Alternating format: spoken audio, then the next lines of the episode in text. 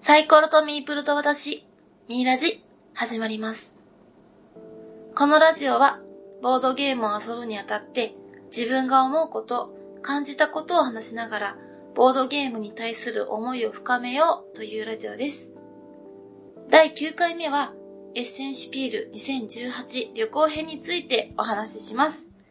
日本からドイツへ、ドイツからエッセンへ、そして日本へ、パーソナリティは私なだれとおこげです。お送りします。前回お話ししましたエッセンシピール2018に向けた準備編では、参加しようと決意してから一体何から始めればよいかのお話でしたね。はい。はい。ボードゲームを始めて、エッセンやシピールは何にもわからないけど、遊ぶのは楽しいよねって方に、ぜひ行ってもらいたいということで、お話しさせてもらいました。うん。うん。だいぶ時間が経ってしまいましたが、いよいよ旅行編です。はい。はい。私たちの出発日は10月25日でした。まず夜に飛行機で東京に飛んで一泊。26日の昼前に成田空港を立って、夕方にドイツのジュッセルドルフ空港着という経路でしたね。はい。はい。なるべく帰国後に休みを取りたかったので、出発日に仕事を入れたんですが、仕事の都合で危うく飛行機乗れないところでしたので、うん。これはおすすめできませんね。まあ、うちはね、遠方なので、成田に行くのにまず時間がかかっちゃうから、そうですね。そうだね、ちょっと、そこら辺は、自分のスケジュールとちょっと調整しながらやった方がいいと思うんで。思いましたね。この日はまず、高知から東京まで JAL さんを利用して、はい。はい、東京に着いて、宿泊はホテルじゃなくて友達の家に一泊しました。うん。渋谷方面だったので、キャリーを引いて乗り継ぎをして、家に着いてから夜更かしのコースへ。はい。はい。なんか、すごい迎えてもらってね。そうなんですよね。でも、国際線を利用する方は、空港近くのホテルや、アクセスがいいホテルに泊まるのをおすすめします。うん。当日のトラブルで電車が遅れたり、騒いで体調を崩したりするのは避けたいですよね。そうだね。結局、うちらも朝の11時ぐらいには空港でチェックインしなきゃいけなかったけど、うん。渋谷方面からうん。成田空港まで行くのに1時間ぐらいかかっちゃうから、 そうなんです。結構ギリギリだったもんね。電車の、こう、乗り継ぎとか。そうなんです。まあ友達にも気を使わせてしまいましたしね。うん。国際線の場合、出発時間の2時間前までには空港にいないと間に合わないことがあるみたいなんですよね。はい。ねなので、ドイツに向けて出発当日の朝から完全な寝不足で目指した成田空港でした。はい。電車移動でトラブルがあって、私たち2時間前、ギリギリに間に合ったんですよね。はい。さて、国際線の手続きを始める前に、最初にやるべきことがありました。はい。それが、妹の Wi-Fi を取りに行くことです。あ、そうね。海外用の Wi-Fi を。そうなんですよね。ネットから事前予約してもらってたので、はい。受け取りをすんなりなんですけど、迷いましたよね。あー成田空港に行ったのも初めてだったから、そうどういう感じだか、一応地図、事前にざっくりした地図はあったんだけど、はい。それでもよくわかんなくて、その海外旅行用の Wi-Fi の貸し出しをしてるところって何社かあって、そうなんです。で、近いところじゃなかったんだよね。結局、一番奥。そ本当に一番奥の奥のところで、う。そうなんです。しばらく探してもなくて、わかんないから、別のが会社なの分かってて、ちょっと、すいません、妹の Wi-Fi どこですって聞いて、そうなんですよね。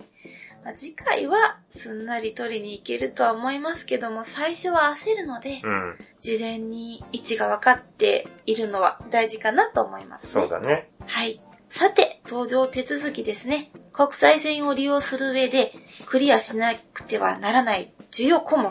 うん、パスポートは見せることができましたけども、はい。はい。搭乗手続き。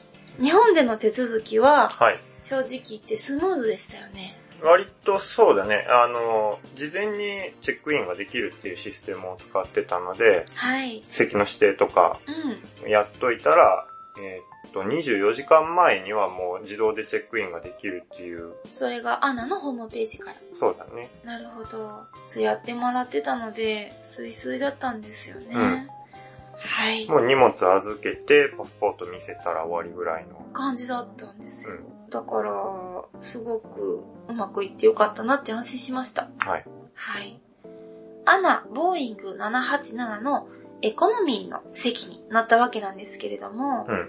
私たちここで飛行機の長旅を初めて経験したんですよね。そうだね。感想は正直私結構快適だったんですよ。ね、エコノミーで結局11時間、12時間ぐらい乗ったけど、意そ外う。とそんなに狭さも感じなくて、えー、なんか足がパンパンにむくんでしんどかったっていう声を聞きますけど、うんまあこれはおそらくあの、座席で靴脱いでスリッパになったこととか、なるべくストレスフリーの服を着てて、マスクつけてたんですよ、私。はい。あと保湿クリーム塗ったり、うん。あの、ネックホルダーっていう首に巻く、ネックピローね。あネックピロはい。ー。うん。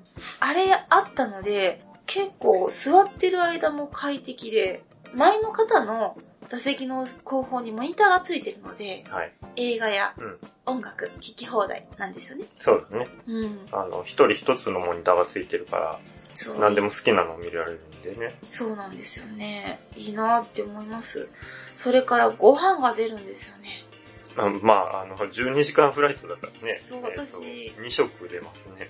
ええもう、それ知らなくて、びっくりしたんですけど、日本からデュッセルドルフまで、えー、そのお弁当美味しかったです。うん。味が。あとドリンクのオニオンスープも美味しかった。。はいはい。で、その飛行中は時差を体験したんですよね。うんうん。なんか、いまいちよくわかってなかったもんね。事前にこういう感じだよって説明してもね。そうですね。私がまあ、まあ、勉強不足っていうのもあるんですけど、まあ、ドイツに着いた時は夕方だけど、まあ、体内時計的にはもう夜中ですよね。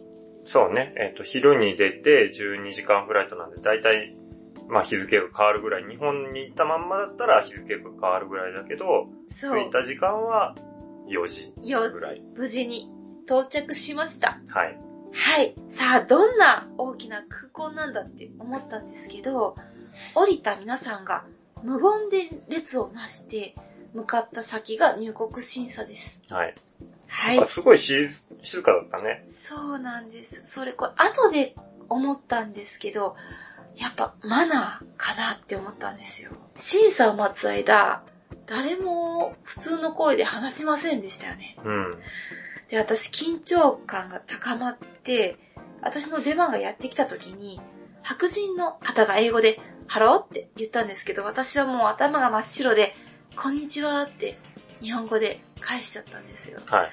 これちょっと不審だったかなって思ったんですけど、そんなことないよ。どうでしょうか。その後に言われた英語でパスポートを見せてくれって言われたんですよね。はい。なので、あ、はいっつって、ワン、ツーってパスポートを、あの、見せていったら、オッケーオッケーゴーゴーって言われて、ちょっとなんか悲しい入国審査が、まあ無事に終わったんですけど、はい。おこげさんどうでしたかいや、別にパスポート見せて、あの、目的とか日数とかって、それぐらいだから聞かれることもあ、そうですか。そんなに難しい英語で聞いてるわけでもないし。やっぱり私日本語で喋ったからちょっとパスポート見せてじゃなくて、あの、クレカ見せてって言われたのかもしれない。いや、そんなことないよ。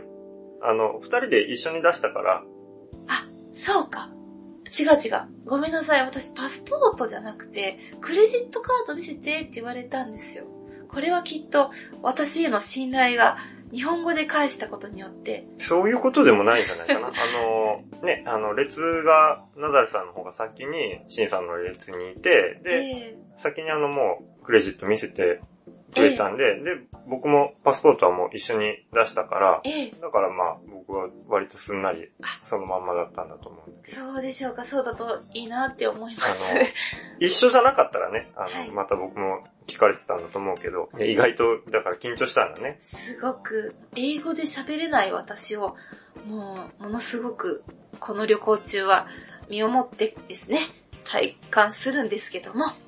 さあ、入国審査の後、荷物の受け取りですよ。はい。果たして自分のキャリーケースは流れてくるのかキそャうねリーは、キャリーが壊れてたとか、そう、届かないとかね、まあない話じゃないから。そうなんです。雑に扱われることもあるそうで、うん。待つ間多分皆さん不安だったと思いますが、まあ、私たち無事に受け取って、次の移動です。はい。 JTB さんのサービスで送迎つけてたので、荷物受け取りの出口でスタッフさんと合流しました。はい。移動中はいろんな話が聞けましたね。そうね。ドイツのすり状況、うん。知らない人に財布見せないこと、偽警察官もいるそうで、パスポートや財布見せろって言ってくるそうですが、その人は偽物と疑ってください。って言ってたうね。ん、うん本物はしないそうです、そんなことね。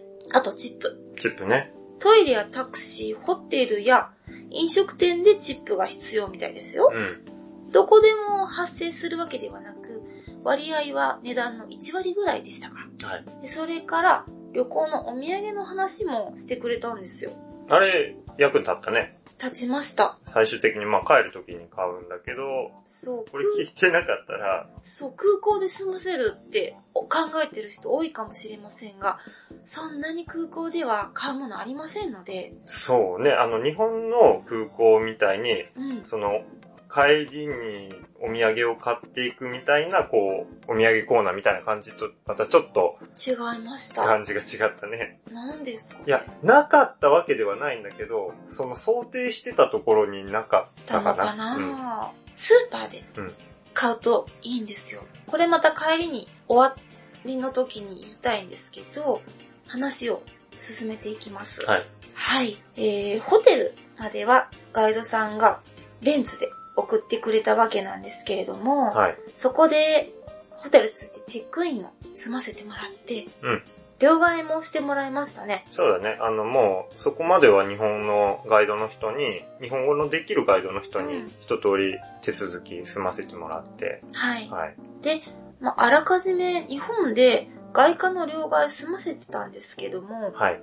両替何でしたかって、おそらくあれチップになる1円とか20円とかがなかったからですかあ、そうです、そうです。えっ、と、外貨両替した時って、あの、お札でしか出ないんで、ええ、えそのユーロを日本に戻す時にも、うんお札しかあの対応してくれないはずなんで、え、ええだ。から、お札しかまあ持ってなかったわけですよ。で、そう。チップを払うにはう、ん。お札じゃ大きすぎる。なうんんとか、あとトイレを、もし使いたい時にね、あの、公衆トイレとかを使いたい時は、えー100円ぐらい。100円だったかな20円かなあの ?1 ユーロぐらいか50セントぐらい。かなお ?20 セントやったような気がするけど。ううん。ん、まあ、を、あの、払って使うんで、そまあ、小銭がないと。う。そうなんです。だからまあ、ちょっと、一応作っておきたいっていうんで、あの、ホテルのロビーで、あの、お金両替してもらって。そうなんです。はいそれもガイドさんに言ってもらって、そうだね。フロントの方に嫌な顔されながら。すごい嫌な顔してたね。あの、ヒルトン泊まったんですけど、はい。ヒルトンの店員、こ、こんなに態度悪いのっていう、こう、ちょっと、イメージの中にあるドイツ人のなんか、パワー典型的パワフルな、あの、おばちゃんみたいな、はぁ、なんちゃかかんちゃかみたいなね。 すごいリアクションと。サービス業にあるまじき、日本のサービス業ではあるまじき、そうなんこでうす。態度をされる。まあ、何回かあったね。 このドイツ旅行中にはね。は。はいまあ、そういうびっくりもありつつですよ。はい。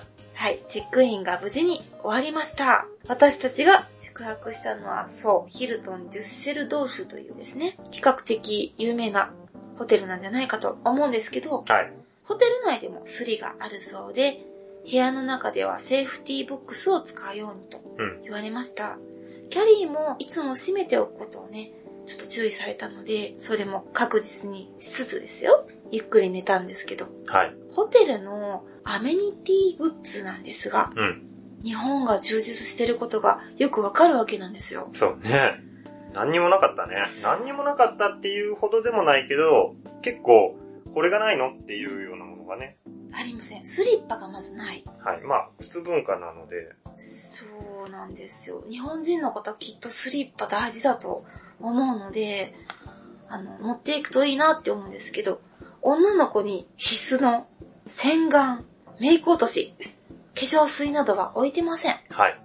ホテルを予約するときは、何が常備されているかを事前にチェックしておいてください。なんかハンガーないところもあるらしいので、そうね。はい、気をつけてもらいたいのと、で、一つ私が見落としてたのがコンセントのプラグでした。C タイプっていうことは分かってたんですが、接続部が溝になってるんですよ。そうねこ。あの、どこでもそうなのかどうかはわかんないけど、れ。え、泊まったホテルに関しては、日本の普通のコンセントだと、壁面に対してフラットにあの、差し込み口がついてるんだよね。そうです。で、凹んでるところはまあ、ほぼないと思うんだけないどと、思いまそのホテルのコンセントの差し込み口は、す。へこんでるんですよね。そう、あの、丸い形をしてて、ちょうど丸のところが綺麗に入るようそうなんですよ。になってる。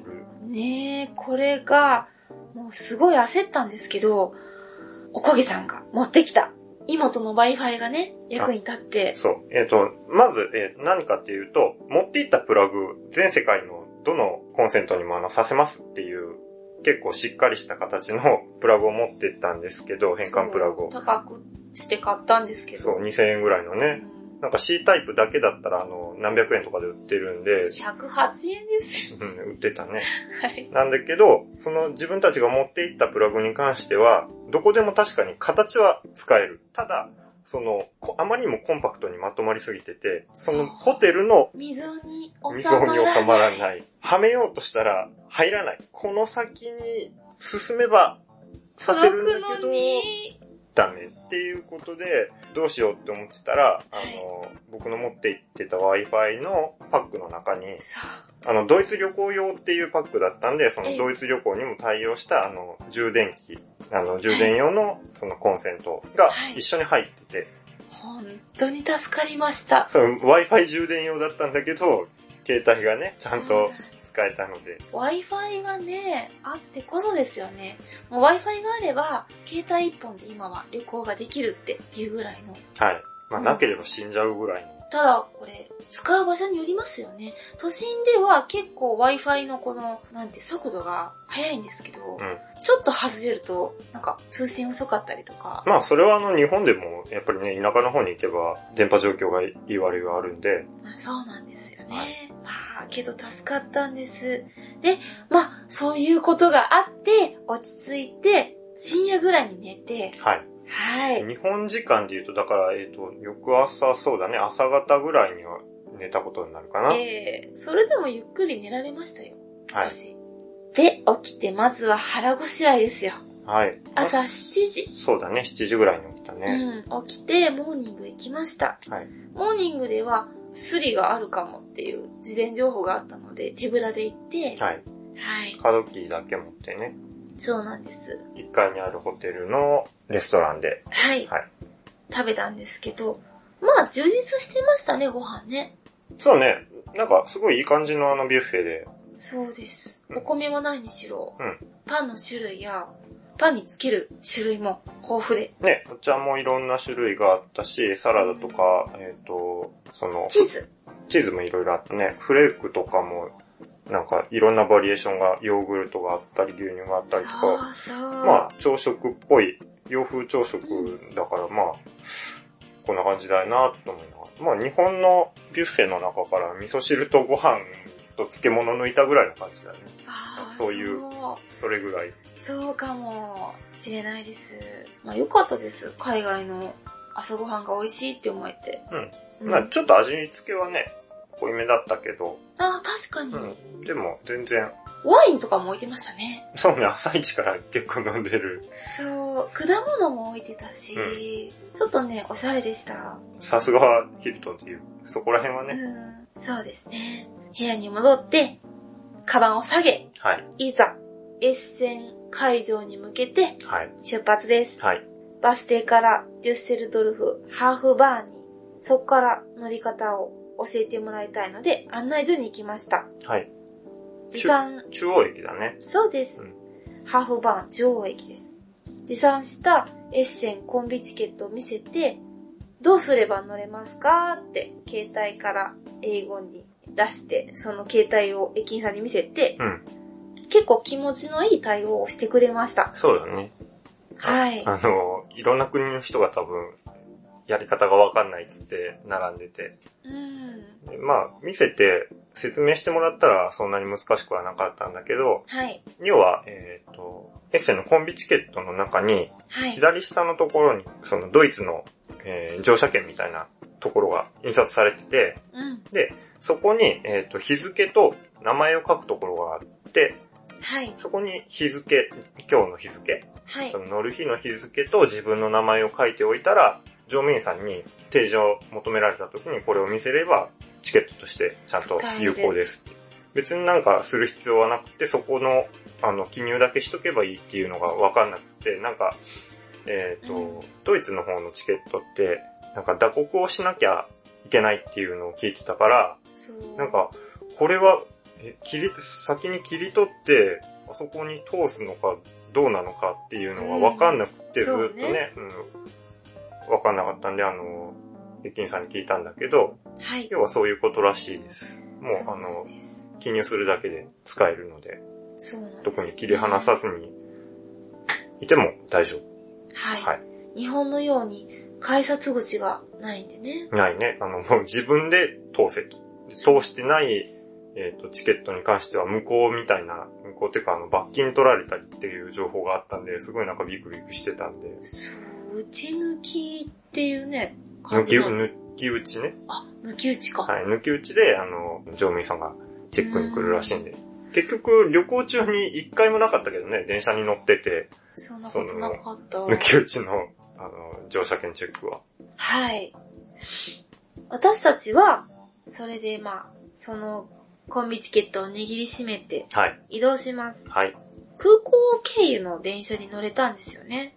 どれぐらい距離があるかっていうと、デュッセルドルフってちょっとエッセンからは離れててう、ん。車でどれぐらいだっけ ?2、30分ぐらいかな。ああ、そうだ。で、電車で行っても、えっ、と、30分、40分ぐらいかかるのかな。そうですね。なんだけど、、その中央駅がまず一回ちょっと遠くに行ったのよね。S 線方向と逆に一回行って、で、また戻って、うん。空港経由 S 線っていう、あちょっと長い距離をね。そうなんですね。ああ、そっまあ、か。路線の関係でそうなんだけど。ええはいだから、そうか、ちょっと時間かかるんだね。そうだね時刻表見ててもね。あの、デュッセルドルフのそのホテルからエッセン会場までどれぐらいかかるかって調べたときに、一、え、どれぐらいだったっけ一一時時間間ぐらい半半ぐらいかな。あー結構かかった。2時間とかかかったんじゃないかな。そうです、そうです。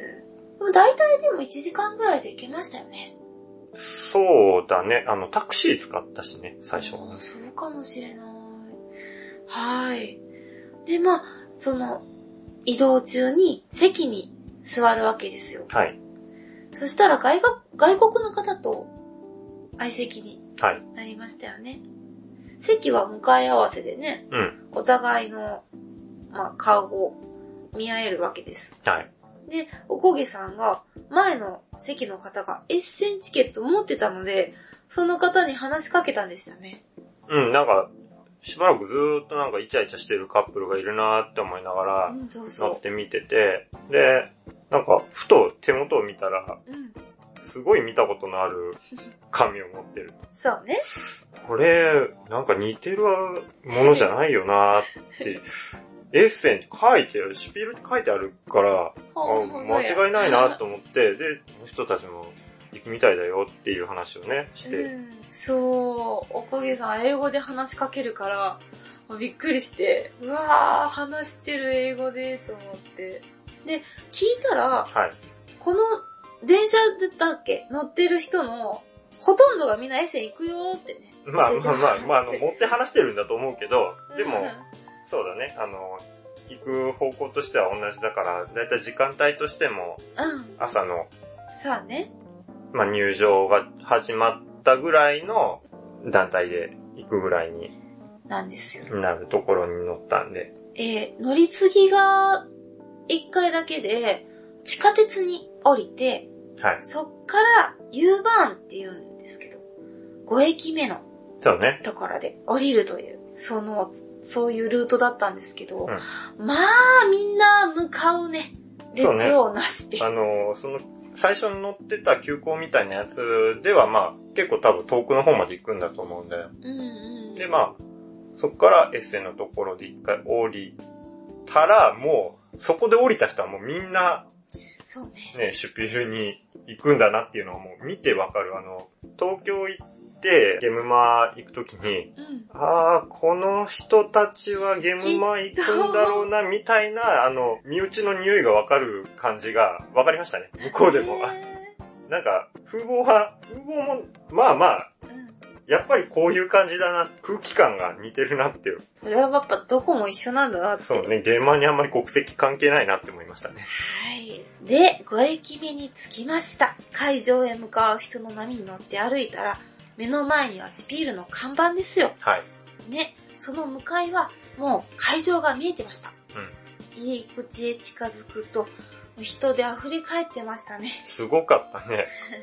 溢れ、本当に溢れてるっていう感じに溢れてたね。そうなんです。日本のゲームマーだとね、あの、最初の会場した時、会場する前かは行列ができてて、で、ししかもそれもちゃんとあの、列整理のされてる行列ができてて、人がいっぱいっていう感じで、まあ入場始まったらそんなにいっぱいっていうことはないんだけど、どれぐらいだったかな入場始まってもう1時間ぐらい経ってたのかな確かいや、確か20分とか40分とかそれぐらいのものでしたよ。確か。うん。まあでもそこそこ時間が経ってたんだけど、うん。ごった返してたもんね。そう。なんでだろう、当日券買う人あ、そう、それもいたね。結局、当日券、僕らはあの、事前にもうチケット買ってたけそうど、です。土曜日に行って、なんであの、家族連れの人とかがね、地元の人とかそが、ちょっと今日行こうかぐらいの勢いで行ってたりとかもあったと思はいうんだけど、だから良かったですよね。もう事前にやっぱ買うのがいいなって思ったわけですよ。そうね、もう、何、よっぽどなんかあの、ない限りは、絶対先に買っといた方が、いいと思います。はい。さあ、いよいよ、入場ですよね。はい。はい。まず入り口入ったら、なんかトイレがあって、はい。そこは先行っとこうかと思ったけど、すごい人で入れないんですよ。もう、ね、めちゃくちゃ並んでたね。そう、それをもう断念して会場入りました。はい。どうでしたか入って一番最初の感想。あ、まあ、やっぱスケール感がすごいよね。そうですね。あのまあ、日本だったら、あそこでもう、一イベントやってももう、すごいなって思うレベルのところなんだけど、そこがまあ、一会場目。こう、エッセンのシュピールの会場って、うん、結局、何ホールあったんだ6ホールです。 ?6 ホールとガレリアがあるのか。そうです。もう大規模すぎて、すごい、まあ、アミューズメントですよね。うん、なんか、ね、すごかったね。そうです。まあ、その6ホールのすべてのお店がゲームを売ってますよっていうわけじゃなくって、同人やグッズ、うん飲食店、エントランス、企業スペースも広くあったんじゃないかと。そうね、まああの、一番大きいところは企業スペースがやっぱりドドーンと結構なスペースを取ってやってて、はいで、小さいところになると、その中古のブースが出てたりとか、まあ、日本でいうところの同人。うんうんそうか。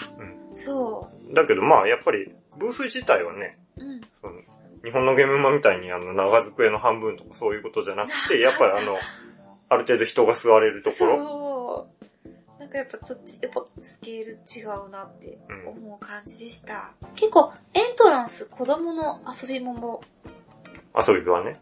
充実してましたね。うん。はい。よかったよね。あの、逆バンジーみたいなやつとかね、ちょそうちょっとやりたかったけど。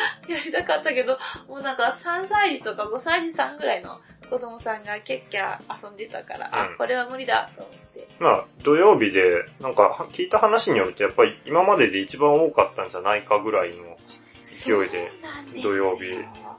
4日間で来場者数19万人突破という記事をはい。見たんですけどね。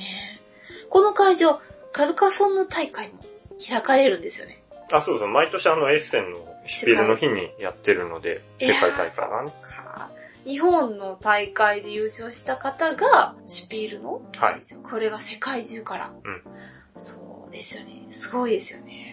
で、まあこのような情報を事前に知るには、やはりサイトにアクセスする必要があるみたいなんですけど、はい。日本のゲームマーケットのようにガイドブックたるものがない。いやいいです、かなくはないん、あの、配ってるみたいなんだけど、ええ結局僕見つけられなくて、なんうか、ん一応あったみたいではあるな。で、ウェブでもあの、一応そのデータは見られるんだけど、でデも、ータとして持つんでしょうか。あんまりガイドブックたるものをあの片手に巻いて歩く人見てなかったんですよ。そのゲムマのカタログみたいに、うん、ここのブースこんなんですよ、みたいな、うん一ブース一ブースの、あの、その自分のところの紹介っていう感じではなかったんじゃないかな。ああ、うんなるほどね。どこにどんなゲームが売られてるかっていうのは、私たち歩き回ってね、うん。まあ、手探り状態でしたけどね。はい。まあ、ただ歩くだけで見どころがうん盛りだくさんですよ。もう、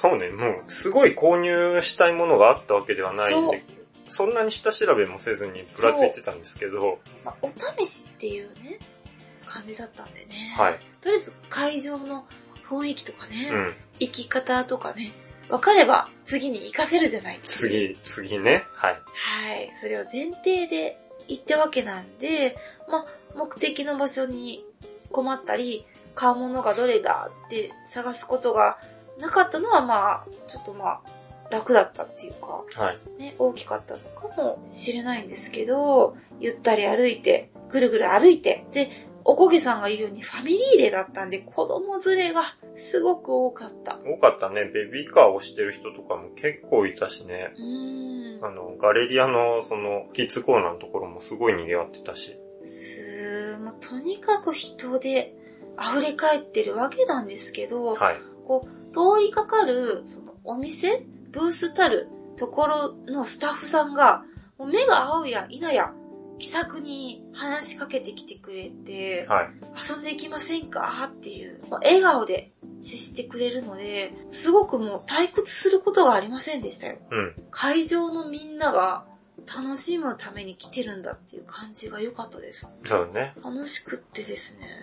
まあ、そんな会場をうろついていて、目に留まったのが、東京ハイウェイのトートバッグですよ。はい。これ下げてる人多かったですよね。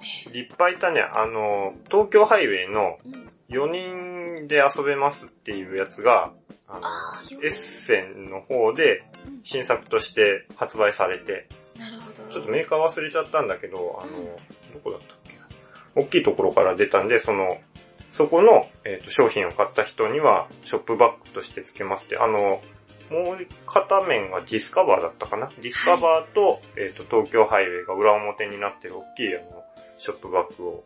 うんはいおしゃれだった見てて。ねえ、あれよかったね。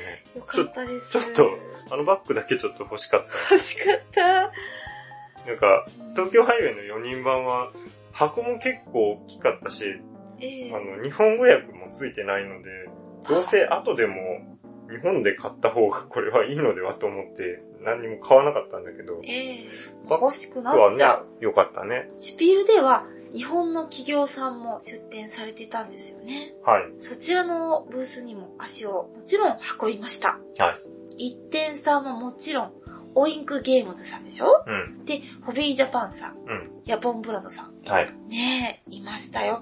日本でその方たちがご活躍されているところにですね、やっぱり行こうっていう気持ちは大きかったので、で、その通路で、風花さん一行にお会いしたんですよね。あそうそう、たまたまね、あの、歩いてたら、風花さんと、コニョッえトー、そうの、コニョットのキムチさんと、あと、沖縄のコロコロ堂の、えー、サイコロ堂の、はえー、い、ゴーキさええ、んが、あの、一緒にちょっと歩かれてて、そう。で、そこで話してたら、すごい聞き覚えのある声がして、そこに入ってきたのが、ゲームストアバネストの中野さんっていう、はい。日本のここの3点を潰しとけば、結構あの、ダメージがでかいんじゃないかっていうお三人、4人。あー、ビップな方たちですよ。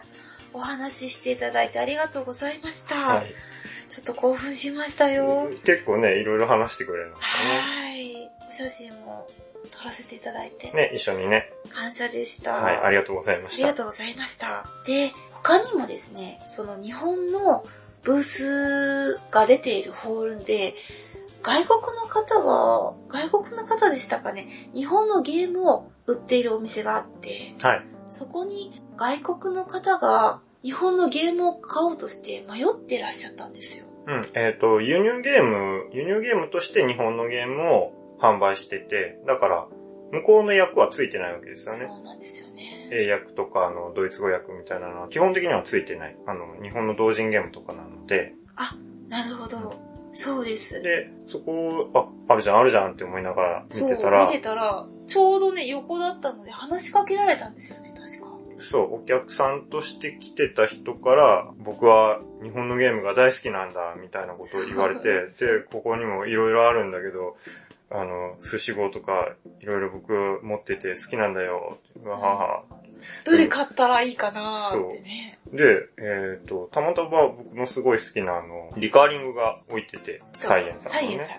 これ、おすすめだよって言ったんですけど、はい。英訳がないと。そうなんです。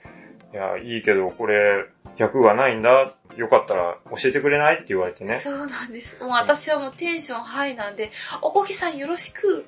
日本語しか無理なんで私って言って、なんか、わ、丸投げですよ。丸投げされて、で、どうしようかと思って、なんか、場所を探し出すから、もう、説明するしかないそうどっかのテーブルでお願いって言われてそうね。そう。で、まあテーブルって言っても、あの、場所もないんで、そうなんです。結局、通路の十字路の真ん中に、立ち話そうで。すごく邪魔な感じに立って、えっと、 リカーリングの説明しましたね。すごい僕も拙い英語で。いやーでも、やっぱ、サイエンさん、あのね、説明書を絵で、そうね、ルールブックがすごくあの、わかりやすくって、はい、もう見れば、なんとなくわかる。大事ね、ゲーマーだから、これがあの、カード構成で、はい。こういう流れでっていうのはなんとなくわかるとは思うんだ。ね、それは理まあ、解力すごく良くてね。うん。まあ、こういう流れでやっていくんだよって、こういう風になったら勝つんだよみたいなことを教えたら、うん、まあ、なんとなくわかったよって言って、なんか、アドレス交換して、そう、喜んであ、の、去っていかれたんですけど。遊んでくれたんだと思うんだけどね。ねえ。そうです。そうだったらいいなってうん思いますね。朝から夕方まで歩き回って。結局ね。はい。なんか、買ったんですよね、コウキさん。はい。まあ、そんなに僕、多くは買わなくて、あの、日本語訳をついてないゲームを和訳するのはちょっとしんどいと思って、そうですね。で、まあ、あと、向こうで、えっ、と、日本でも結構やっぱ手に入るので、新作とかは。人気のやつはね、そうおだね役付きで。だから、そんなに無理して先に買う必要もないなと思ってて、どっちかっていうとメインで見てたのは中古の方だったんですけど、はい。で、中古も、えっ、と、すごいレアゲーを探してたわけですよ。はい。で見てたんだけど、まあそんなに時間があったわけでもないし、えっ、と、3日目だったのもあったのかもしれないけど、うん。まあ目当てのものが見つけられず、そうですね。まあ、そうこうして買ったのがそんなになくてですね、はいえっ、と、なんだったっけ、アズールのあの拡張のタイルと、はい。えー、ウルビーノっていうはい。アブストラクトのゲーム、それもたまたまあの、ブースブラブラしてたら、あ、ウルビーノ売ってるって思ってう、そこのメーカーはなんか、すごいしっかりした機能、コンポーネントで、僕、そうですよね。すごい好きなんですけど、うあ、売ってるって思って、なんか、プレイしてたんで、うん。プレイがちょうど終わったタイミングに、すいません、あの、このゲーム欲しいんですけど、って言ったら、えいよいよ、あの、僕のサインもいるかってえ、そう。サインね、あの、販売してる、ただのおじさんだと思ったら、あの、作者の人だったね。そうね。うん僕全然顔知らなかったんだけど。大峠さん大興奮だったよね。うん、あの、すごい欲しくって、でもあの、日本で買うと結構値段が高いゲームなんだよね。1万円ぐらいだったかな、送料やっぱ込みの値段になっちゃうから、ヤフオクとかに出てるやつだと、あー1高い万円はちょっと高いなって思ってたところに、うんあるじゃん。ある。送料は自分の足だそうかですら、買いますってもう即決で買って、は。はいよかったですね。よかったよねく見つけましたもよ。うあれ変えただけで僕はちょっと満足しましたね。そう。なんかもう本当に、巡り合い。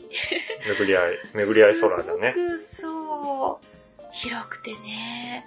まさかそれで、そこのゲーム本人さんが売ってるっていうのが、確かにね、よっぽど大きいところとかじゃないと、あの、そのゲームを出版してるうん。会社とかじゃなければ、えー基本的にはまあ作ってる人が売ってるってことがほとんどだと思うんだよね。そうですね。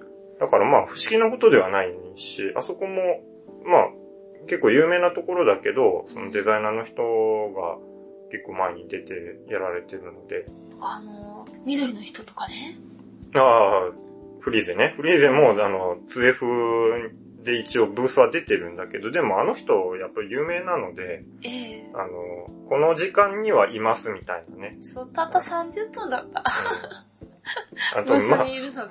本人があのゲーマーだから、あのそう、結構買い物に出てるって言ってたね。歩き回ってるっていうから、歩き回って探したんですけど、見つけられな結くて。局ね、あの、見つけられずに、なんか、目撃情報があったのはあったけど、やっぱ探せなかったね。おこげさん、偶然にも、ある方にお会いしましたでしょあ、はい。あの、そうは言って、あの、まあ、誰とも会えなかったわけではなくて、ええたまたま通路のところを通ってたら、フェドゥッティ、はいブ。ルーノ・フェドゥッティってあの、操り人形、日本で言うと一番有名なのは操り人形だね。っていうゲームを、はい、作ってる人が、まあ、前に、あの、ゲームマンの方に一回来られてね、あの、トークショーとかもやられてて、そうそう。で、で、なんか顔をそう、覚え見てたたこのとで、あるなぁと思って。うん。ちょうどだから、それが、半年ぐらい前そうです。ね、大阪のゲームマだったと思うんで、そうそうで、顔覚えてたんで、過ぎた後に、あれすげえ見たことあるなそぁ。あ、フェイドゥッティだって思って、振り返って、あう。の呼び止めて。そう、呼び止めて、一応なんかサインしてもらえるチャンスがあるかもしれないと思って、あの、ペンと紙は用意してたんで、さすがです。すいません、あの、サインお願いしますって言ったら、うん。ささっ書いてくれててね。書いて、じゃあね、さっささって。 慣れた感じでね。そういうこともね、あるよね。やっぱ顔知ってたら、そういうチャンスはあるみたいなので、無限に断る人は多分そんなにいないと思うんで、やっぱ事前にね、そうですね。調べとくと。うん本当はあの、シャートのサインとかがもらえたらもう最高だったんですけど、一応ゲーム持ってったんだけそど、うまあ会えない。会えないね。ね。また、次の機会にね、はい、ぜひ会えたらいいなと思うわけですが。はい。いつ行くかっていうのも次はね、大事にできるかなと思うんですけど、そうだね、やっぱり3日目だとう、ん、やっぱちょっと違うんだろうね。その1日目、2日目に行くのが、いいのかな、やっぱり。うんねえ初日の会場の瞬間とかどんな感じなんだろう。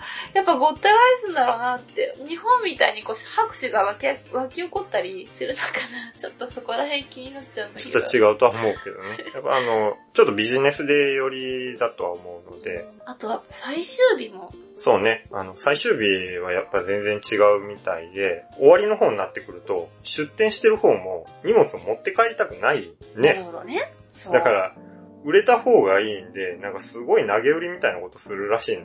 値引きうがんあるんですよね。もう、持ってってくれぐらいのね、そう。勢いで、値引きしてるらしいんで、まあそれはちょっと魅力かなと思ったんだけど、ええそうですね。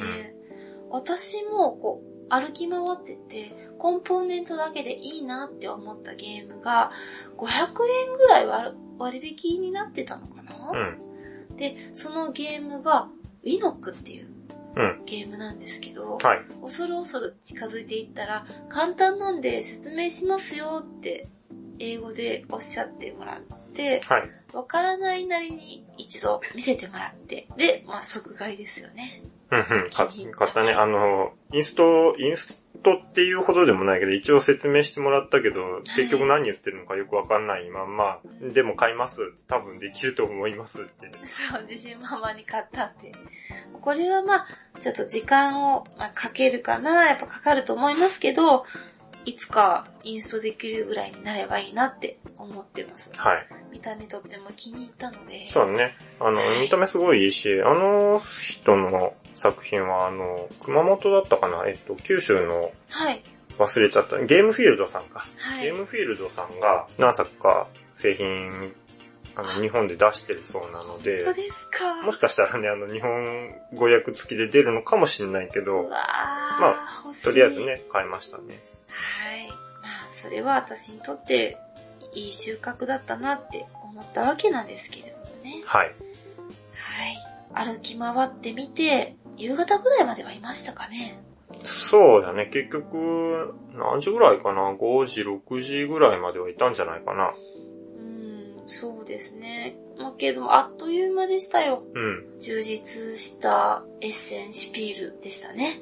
あんまり見られなかったけどね、もう会場が広すぎて、ゆっくりこう、一個一個見るっていうのはね、ああ、もう不可能ですね。まあ一日じゃ無理だね。そうですね。ぜひ、次は、初日、二日、四日目とかね、 行きたいなって思うんですけど。そうね、まあ行けたらいいね。というのもその4日目って日曜日はなんい。ですよね。ドイツは日曜日にショッピングするってなっても、どこも休み。あ、そうそう。基本的にお店が閉まっているので、あの、い駅の中とかね、あの、空いてないとちょっと困るようなところは、まあ空いてたりはするんだけど、ええでもえ、え普通の商店とかはね、だいたい閉まってますね。そうなんです。それに、その中で、シュピールの4日目をうん。遊べるっていう。そうね。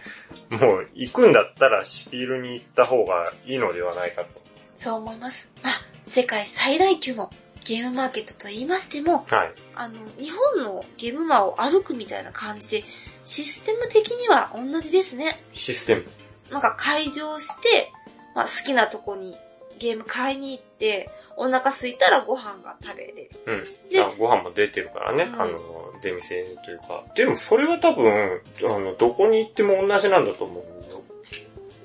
うん、そうですね。でゲーム買いすぎやなと思ったら郵送もできるし。はい。ねなので、まあ、日本からね、スピールに興味が出て、いけるかなって思う方もいると思いますけど、はい。会場に入ってさえしまえば、楽しみ方は同じですよ。こう、私有して、うん面白かったら買うみたいな、変そわんうなでい。すね。変わらなかったです。まあ私も一日そこにいて、終わってみて、もう楽しかった記憶しかもう残ってないので、はい。 ぜひ次をね、ふふ行きたいなって思いますよ。はい。なんか、雑貨見たりとか、そう。中古見たりとか、新品見たりとか、もういろんな楽しみ方ができるもんで。ねきます。ゲームだけじゃないし、僕、ちょっとあの、知ってる、ツイッターのフォローしてる人がいて、あの、ふわふわのクマっていう、あちょっとゆるキャラみたいなのを書いてる人がいてー、はい。その人、なんか、シピールにブース出してますって言われて、すごい。なんか似顔絵ブースみたいなのをやってたんだよね。そうでで、あの、イラストも描きますって言われてたから、うわ、結構好きだったんで、うんあの、LINE のスタンプとかも結構持ってて、そこ行ってあの、イラスト描いてもらったりとかね。す。はい。よかったよねう。ん。もう飾ってますけどね。シュピール18に来たの、ふわふわって書いてある。可愛らしいですよね。もう本当にいろんなブースが出てて、うんなんか、TRPG とか、あと、なんていうのかな、あの、ラープかな。実際にあの RPG のあの格好をして、うん、リアルであのゲームができるみたいなのあーあったか。用の、あの、衣装とか、なるほど。いろいろありますね。中世の甲冑みたいなのとかね、いろいろ売ってたりしねましたね。見るところは盛りだくさんでした。うん本当に。まあもうそれで会場終わって、はい。ホテル戻ってですよ。うん。で、まあ、ドイツ満喫したわけですよ。はい。ねえで、帰りの飛行機は、あの、月曜日でしたかはい、そうですね。えっ、と、土曜日に行って、で、日曜日は、ちょっと観光しましたね。ええそう観光したんですけど、日曜日は出かけるとき、その、シュピールのはいコ。ンビチケットが役に立って、そそう。のチケットでね、うんバス乗ったり、電車乗ったりね。そうね。あの、結局、行かなかったんですけど、日曜日の分も一応先にコンビチケットを買ってて、で、まあ現地行って、スケジュールちゃんと決めて、決めてなかったっていうとあれなんですけど、まあ2日続けていくのか、2日目はちょっと観光をするのかっていうのを決めずに行ってたんで、まあ一応行ってもいいようにあのコンビチケットを2回、あの2枚買ってて、2日分。そうなんです。なんで、えっと、2日目に関してもコンビチケットの役に立ついてるちました1日フリーパスでそう、はいあれはやっぱりね、コンビチケットを持っててよかったなって思いましたよね。うん。あの、別にそれなくても、あの、現地で買うこともできます。あの、投資、えっ、と、フリーパス。ただ、あの、それに関しても、ちょっと買い方が怪しいので、まあ、持っててよかったなとは思いましたね。そうですね。ただ、あの、現地で買えちゃんと買えるんであれば、そっちの方が安くはつきますね。まあ、当然なんだけど。そうそうなんですけど。日曜日の観光なんですけど、はい。歩くと、デュッセルドルフって工業地帯いや、えっ、と、それはエッセンの方だよね。あ、エッセンの方でしたっけうん。割となんか、古い感じの街並みのそところだね。う。見てるだけでそう、あの、おしゃれというか、うん。レトロおしゃれですね。レトロオシャレな。そうだね。な感じで、道がすごい広いんですよ。はい。日本で言うと、福岡の街並みみたいな感じ。うん。福岡行ったことないからちょっとわかんないんだけど、人もまばらで、はい。歩くのにはすごく歩きやすい。まあ日曜日だったから、やっぱりみんなあまり出歩いてないんだと思う。あ、それもあるかもしれないですね。歩いて、美術館に。はい。行きましたね。行きましあの、て電車とバスと乗り継いでね。そうです。なんか、でも私美術館の、あの、展示されてた現代アートが怖くて、はい。怖かった。あんまりね、なだれさんちょっとお気には召さなかったみたいなんですけど、なんか、えっ、と、計、えっ、と、20美術館と計21美術館っていうそうです、なんか21世紀前半後半ぐらいで分かれてるあの、はい。はい、えっと、20世紀と21世紀か。うんうん。あの、美術館が2つ近いところにあって、で、21世紀の方に行ったんだけど、そっちはちょっと現代アートが過ぎたかな。 すごい黒いんです。何回も言ってやる。あの、いやー、みんな病んでるんだねっていうおこげさんの感想を聞いて、私はとても納得したわけでした。まあ、あの、そういうところの観光するところしかね、まあなかったなか、からったまあしょうがないけど、まあ、今度ね、もし行ける時があったら20の方もちょっと行ってみましょうね。はい。はいまあ、歩くのにすごくこう散歩がいいよって、なんか川が有名らしくって、はい。川沿いを歩くと、まあ、景色も良く、見栄えも良く。うん。あの、ケイニヒスアレイっていう、あの、なんかすごい有名な、まあ飲み屋街っていうとちょっとうん感じが違うんだけど、あの、ビール飲んだりとかするのにとても有名な通りがあって。で、ちょっと行くと日本人街があるんですよね。あ、そうだね。あの、ドイツ、結構日本人の方がいらっしゃるんですよ。うん、あの、デュッセルドルフがなんか日本人結構多いところらしくって。うんはい。ドイツの方自体も日本人に対して寛容っていうことも聞いていたんですけど、ちょっと嬉しかったのが、これ良かったんですけど、エッセンの会場でもはい。結構ね、声かけてくれました。そうだったっけ私、グッドラックとか、うん。はーいとうか、ん。楽しんでね、エンジョイみたいなあ、でも別感にじで。日本人だからっていうことでもないんだと思うあ、。そっか。みんな浮かれてたのかな。うん、まあそういうもんだと思います。あ、そっか。はい。そんな日曜観光が終わって、はい。いよいよデュッセルドルフ、ドイツの最終日になりました。はい。この日はもう、えーと、飛行機が夕方そうだね、4時、それも4時ぐらいじゃなかったかな、確か。うん、かなので、もうあとは買い物ぐらいです。はい。みんなのお土産を買う。っていう予定だったね。そうです。はい。これの予定で、そのスーパーで買うのがいいってあらかじめガイドさんから聞いてたので、はい。あのホテルの近くのエデカというスーパーにはい。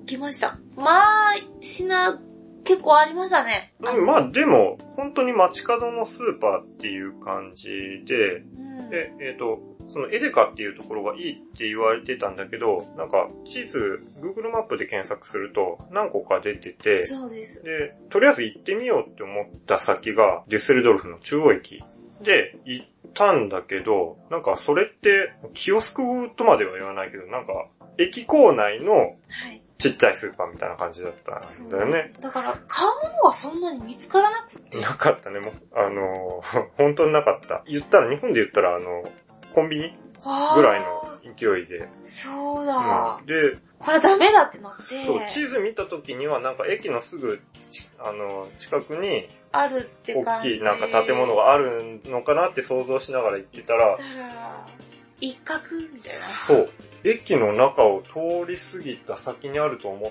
たら、地図上を過ぎてて、戻って駅構内見てみると、そこがあるって。あえ、でか、これじゃない。これじゃないみたい、これでじゃ買い物ないみはたいな。できないっていうことになって、で、急いで探したら、えっ、と、最初のホテルの近くにもあってあっね、て、ちょっと離れるけど、あって、で、そっちの方に逆戻りして、行きましたよ。はい。そこが当たりでしたね。うん。うん本当にちっちゃいスーパーっていう感じでは、まあ確かにあるんだけど、もなんかお酒の量も多い。う、うん、お菓子も多い。そうね。まあ、でも、スーパーといえばもう本当にスーパーだね。すごい、普通のスーパーね。うん。もうあの、月曜日だったんで、まあ平日ですけど、あの、ちょうどお昼時ぐらいかな。会社のサラリーマンらしき人たちがお昼買いに来てたりとかうね。んそうそう。あそこで、あの、お土産を買うようにしたんですけど、はい。安かったね。安かったね。めちゃくちゃ安かったね。なんかビールが水より安いんですよ。うん。だから水が高いんだよね。どあっちあ、かっそていううとねだ。で、水はもちろん香水がね、はい。主だから、日本人の方が口にすると、胃腸の弱い方は多分お腹崩しやすいかもしれないです。うん。炭酸水が多いし、水があっても香水がほとんどっていう。もうボルビック1本しか飲めない。そうだね。 君はちょっとむ難しいかもしれないね。結構お腹キュルキュルキュルキュル言ってましたけど。はい、チョコレートとかもやっぱりあの、ベルギー、あの、ドイツの辺は、そうなんですチョコが有名なので、チョコも安かったね。ねえ、私も食べたかった。もうね、私とおこげさん、お土産を買うことに必死で、自分たちのお土産をほとんど買わなかったね。そうだね。結局僕自分のお土産で買ったのは、えっ、と、そのエデカで買った、なんか、レモン風味の、あの、ビール1本だけ買いました。ねえ、ドイツって言っても北と南でビールの種類も違うみたいですよね。あ、白とか黒とかそうがね。そうそうそう、だから、もうなんかいろいろ本当は飲んで回りたいっていう気持ちもあり、はい。お菓子が美味しいっていうことも聞いてたんです。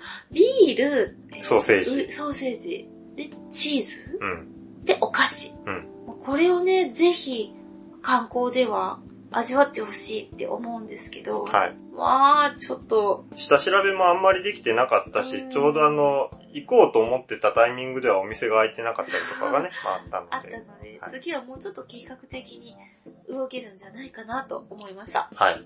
はい。で、お土産を買って、デュッセルドルフの空港へはい。向かい、で、その空港で、まあ、どれだけ買い物ができるのかって、ちょっとこう、動いて回ったんですけど、うん。なるほど、空港で買うものはありません。えーと、お土産。そうだね。結果的になかったわけではないんだけど、あの、その、空港着いた時点で、審査をする前はい。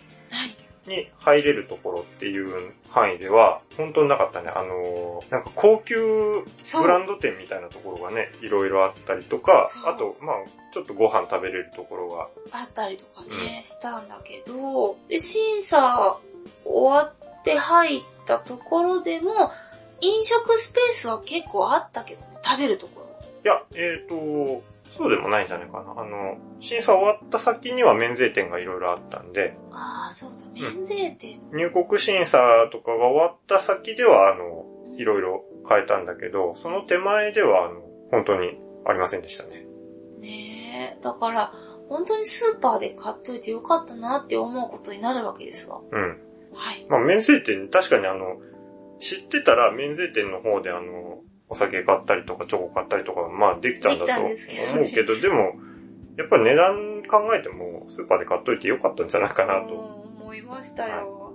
まあ帰りの入国審査ってなるとね、また緊張しましたけど、そうだね、あの、今度はあの、日本人じゃないからね。そう。最初のあの出国審査の時はもちろんあの日本人の人が対応してくれたけど、今度は向こう出なきゃいけないから、そう全部英語で、対応しなきゃいけなそい。う、だから、なんとなく流れは分かっている。そうでみ、みんなの流れを見つつ、身振りもなんとなく分かるから、どうすればいいかは、なんとなく分かるけど、何を言ってるのかはいまいちよく分からない。それでも通れました。なとかね、まあ怪しいものも別に持ってないし、ないし。あ、でも私あの、荷物検査で、あの化粧品の中をわざわざチャックジャって開けられて、パカって開かれて、ジャラジャラされま したよ。ああ、なんか持ってないかね。粉物だからね。 ちょっと緊張したんですけど、大丈夫でした。で、飛行機を立つまでの間、空港の、その、待合で座ってて、はい。ぼーっとしてたら、なんか日本人の方がちらほら。あ、そうそう、あのー、ちょうどね、なんか、ずーっと座ってたら、日本人の集団の人がうんちょこちょこ来て、座ってね。あれって。そう、見たら、シピールがもう終わったので、ええ日そう曜日で終わって、月曜日で帰るっていう、エッセンに出てたヤコンブランド組。そうです。はい。タテルエさんとか、えっ、と、メビウスご夫婦。ああ、そうだ。はい。あと、カナエさん。カナエセイジさん。ねえかなえさん。ははい。い。いて、ちょっとね、お声かけさせて、いただきましなんた。かすごい疲れてらっしゃったんですけど、すいません、あの、ちょっと声かけさせていただいて、あの、写真もね、一緒に撮っていただいて、いただいたね。は大体、シュピールに出店した方々は、この月曜のね、夕方の飛行機で帰る人多いってね、そうだね。言ってましたし、まあそういうこともありつつ、はい。飛行機に乗って、また時差を超えてですよ。 12時間のフライトをね。日本に帰ったわけですけど、はい。でも、行きの時差より帰りはあっという間でしたね。えっ、と、結局、4時に出て、えっ、と、日本に着くのが翌日の夕方の4時ぐらい。でしたっけあ、あれそうだっけあ、でもそうか。はい。なんか、丸、丸々1日ぐらいなんか損した気分になるんだけど、わかります。行きはなんか得した気分なんですけど、帰りがね、うん。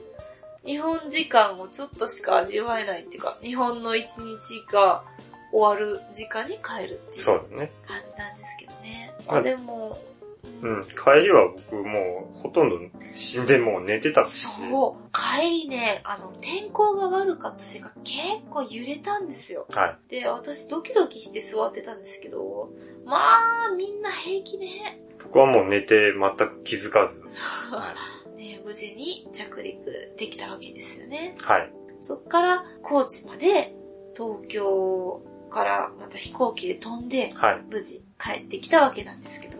まあ、まあ、初めての海外旅行で、それがエッセンシュピールのうん。会場にね、行くことができて、まあ楽しかった。はい。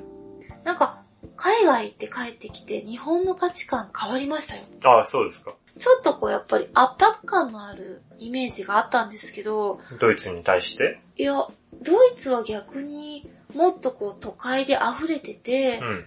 もうちょっとこう、世話しない、本当に東京駅でこう、自分が移動するぐらいの気持ちでいなくちゃダメなんじゃないかって思ったんですけど、はい。結構ね、皆さんゆったりした方が多くて、うん、逆に東京に帰ってきた方が、こう、緊張した感じはありました。ああ、まあ、デュッセルドルフっていうのもちょっと一個あるのかもしれないけどね。うんあの、えっ、と、どこだもう一つは有名なと空港どこだったか忘れたけど、そっちの方で降りてたらまたちょっと違ったのかあ、もしれないけフど。ランクフルトフでランすクフかルトか。あーかもしれないですけどね。まあ、嬉しいですよね。